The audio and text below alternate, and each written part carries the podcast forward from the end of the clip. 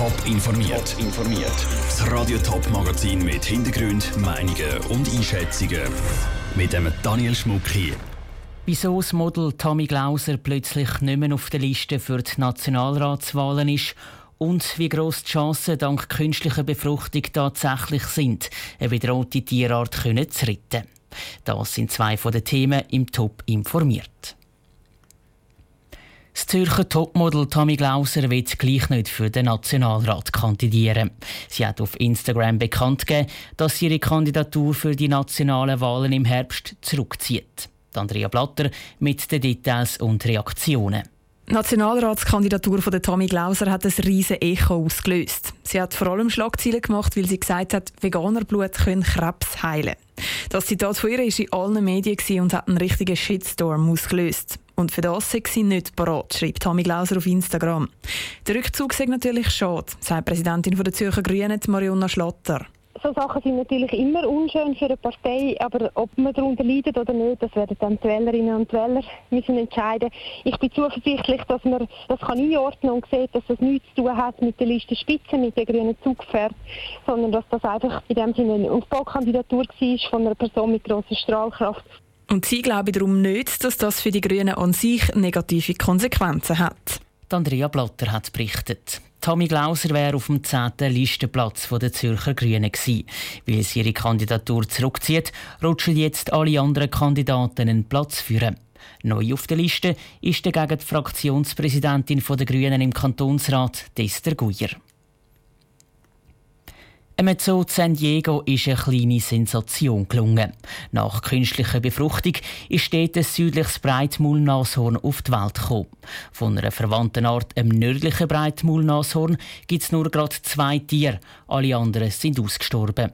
Könnte die Erfahrung mit den südlichen Nashörnern helfen, um auch die nördlichen Nashörner zu retten? Der Sandro Peter hat mit dem Direktor vom Zoo Zürich, Alex Rübel, über genau diese Frage geredet nördliche Breitmaulnashorn ist eigentlich ausgestorben, wenn man nichts mehr machen will. Es gibt ja kein Männchen mehr, es gibt nur noch zwei Weibchen, die dort sind. Und in dem Sinn ist natürlich Erfahrung in der künstlichen Besamung und Eizellenimplantation ganz entscheidend. Die beiden nördlichen Breitmaulnashorn-Weibchen, die noch leben, die sind beide schon alt. Und da eilt es jetzt. Kann man dann auf diese Art und Weise ein Tier vor dem Aussterben retten? Oder am Schluss ist es ja etwas, wo wahrscheinlich dann hauptsächlich im Zoo wird weiter bestehen? Also es braucht natürlich für jedes Tier, damit es kann überleben kann, braucht es einen Lebensraum. Und das muss nicht so sein. Also Ziel muss schon sein, dass man sich in der Wildnis erhalten kann. Da könnte so eine Hilfe sein als eine Zwischenstation, aber aus meiner Sicht gehören die Nashörner in die Wildnis und wird man die große Vielfalt der Tierwelt in der Wildnis erhalten. Es gibt noch zwei Tiere. Jetzt hat man ein Männchen, das unter Umständen da Abhilfe schaffen kann. Es wird voraussichtlich im September oder Oktober nochmal ein, ein Jungs auf die Welt kommen. Kann man dann da wirklich mit so wenigen Tieren eine ganze Tierart vor dem Aussterben bewahren? Ist das erfolgversprechend?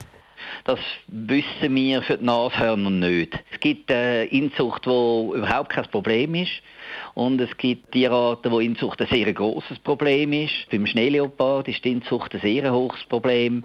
Bei anderen Tieren, sonst gibt es keine Hunderasse, wenn das ein großes Problem wäre, oder weisse Wellensittich. Das sind ja alles Produkte von Inzucht letztlich. Also von Tierart zu Tierart ist das verschieden. Der Alex Rübel, Direktor vom Zoo Zürich, im Interview mit dem Sandro Peter. Ob mit der künstlichen Befruchtung die spezielle Nashornart vor dem kompletten Aussterben gerettet werden kann, steht also noch in den Sternen.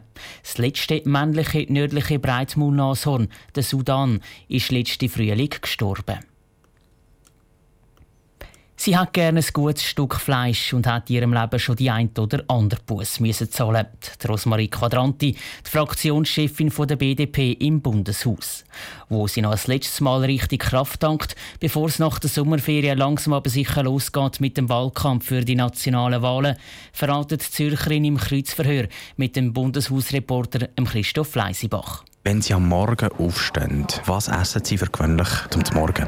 Zum Morgen esse ich Joghurt mit so einem Müsli-Dings drin und wenn Heidelbeere-Saison ist, Heidelbeere. Welches Buch liegt bei Ihnen auf dem Nachttisch?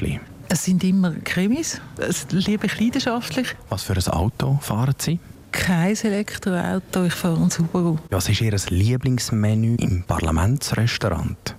Was gerade auf der Menükarte ist, häufig nehme ich irgendwie das Wellness-Menü, das ist häufig Salat und irgendein Stück Fleisch. Wie halten Sie es mit vegetarisch? Ich gebe zu, ich esse leidenschaftlich gern Fleisch. Für was haben Sie das letzte Mal einen Bus bekommen?